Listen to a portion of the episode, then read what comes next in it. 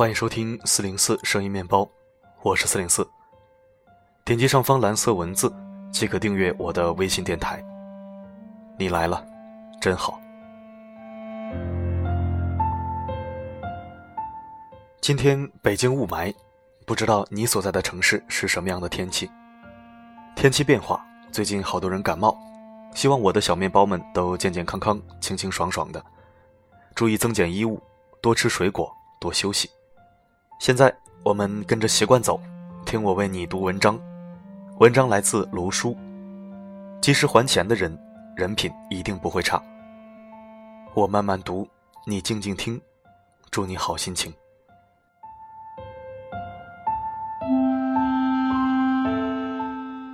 朋友问你借钱，大概是我们所有人都不想遇到的事情。但是朋友遇到困难又不能袖手旁观，钱借出去以后。要不要催他还钱，又成了头疼的问题。催吧，显得自己不近人情，还特别小气；不催吧，毕竟是自己辛辛苦苦赚来的钱，不能说没就没了。而我想说的是，如果真有人向你借钱没还，催他还钱没什么不好，不仅不会伤感情，重要的是还能让你看出这个人的人品。且听我细细说来。一般来说，当有人向我们借钱，我们都会认真思量一番，这个人与我的交情如何？他借钱是去做什么？他是否急需这笔钱？他有没有能力归还？这几个问题已考虑清楚，你对要不要借钱给他就有了数。如果到了该还钱的时候，他既没有和你聊起困境的解决情况，也没有提起还钱的事情，这个时候你不需要太过纠结。为了这段友情，你应该催他还钱。好的朋友深知你赚钱的不易，借钱时都羞于开口，在你催他还钱的时候，会敏感地感受到你也有困难之处。如果他只是一时手头不宽裕，情况好转时就会立刻把钱还给你。我的一个死党大周，不久前他的女儿不幸诊断出血癌，治疗费用如同天文数字。那个晚上，大周这样一个四十多岁铁骨铮铮的汉子，在我面前老泪纵横。我要借他五万，他坚持只要了三万，还坚持给我写了欠条。过了一个月，大周那边音信全无，我也是心急如焚，打电话给他询问近况。电话另一头的大周支支吾吾，欲言又止。我心中猜出几分，索性直接问他：“大周，上次我借你的钱，你看看方不方便还给我？我最近也……”还没等我把话说完，大周的声音明显焦急起来。终于开口告诉我，女儿的化疗结果不太理想，需要转到条件更好的医院，而他实在拉不下脸来再去问朋友们借钱，并连连向我保证，女儿的病一有起色，马上就想办法还钱。若不是我用还钱逼他，大周怎么也不肯告诉我他现在的窘境。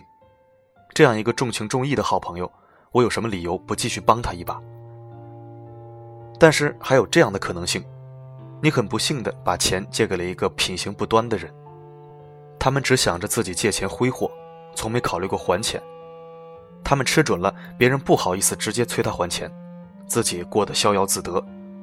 遇上这种人，你委婉的提醒和暗示都没有丝毫作用，只能直截了断的催他还钱。如果面对你再三直接的要求，他都没有一点还钱的意思，甚至没有一丝歉意，那么毫无疑问，他的信誉人品一定不佳。这个时候，也许你要用更强硬的方式，花更多的精力，才能把钱要回来。但是没有关系，信誉已经很大程度上反映了这个人的人品。尽早减少来往，也为你减少了很多不必要的麻烦。但是我也见识过这样的人，我催他还钱以后，他马上客客气气的把钱还给了我，可是背地里却和其他人说我如何如何小气，如何如何刻薄，一点点钱天天催着他还。我知道以后，毫不犹豫地和他断了交。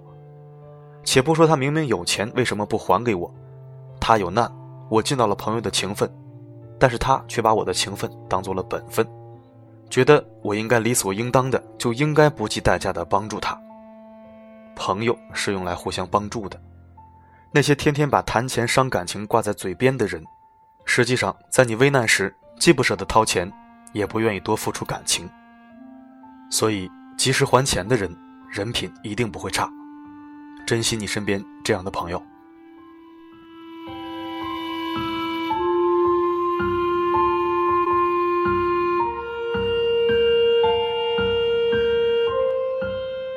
感谢收听，这里是四零四声音面包，一枚可以听的公众号。如果喜欢我的声音，可以关注或者置顶公众号，每天一到两篇精选文章，我读你听。我的声音能否让你享受片刻安宁？我是四零四 Not Found，只想用我的声音温暖你的耳朵。星空闪烁，光年外的寂寞，以为。只要能对你很好，你会把我拥抱。这拥抱寒冷，却听不到你的心跳。爱上了会不会戒掉？像颗毒药，侵蚀我每个细胞。天荒地老，没有想象中那么牢靠。把昨天当作便签，撕掉旧的一页，看透千篇一律的如果。如果只是假设，没有痛彻心扉爱过，怎么能伤得很透彻？我不能碰你在手心，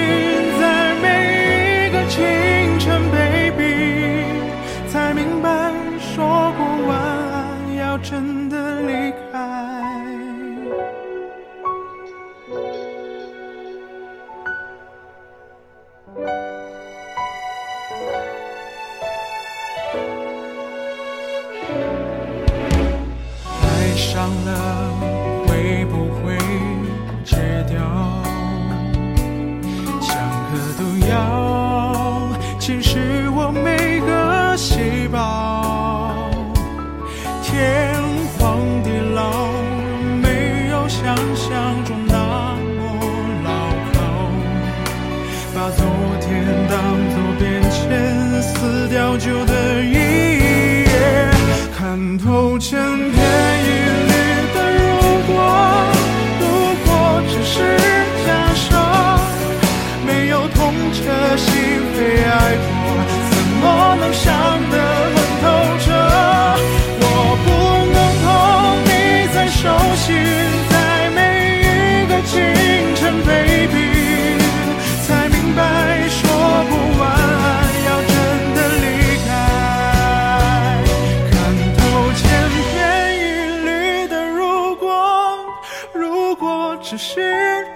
生，没有痛彻心扉爱过，怎么能伤得很透彻？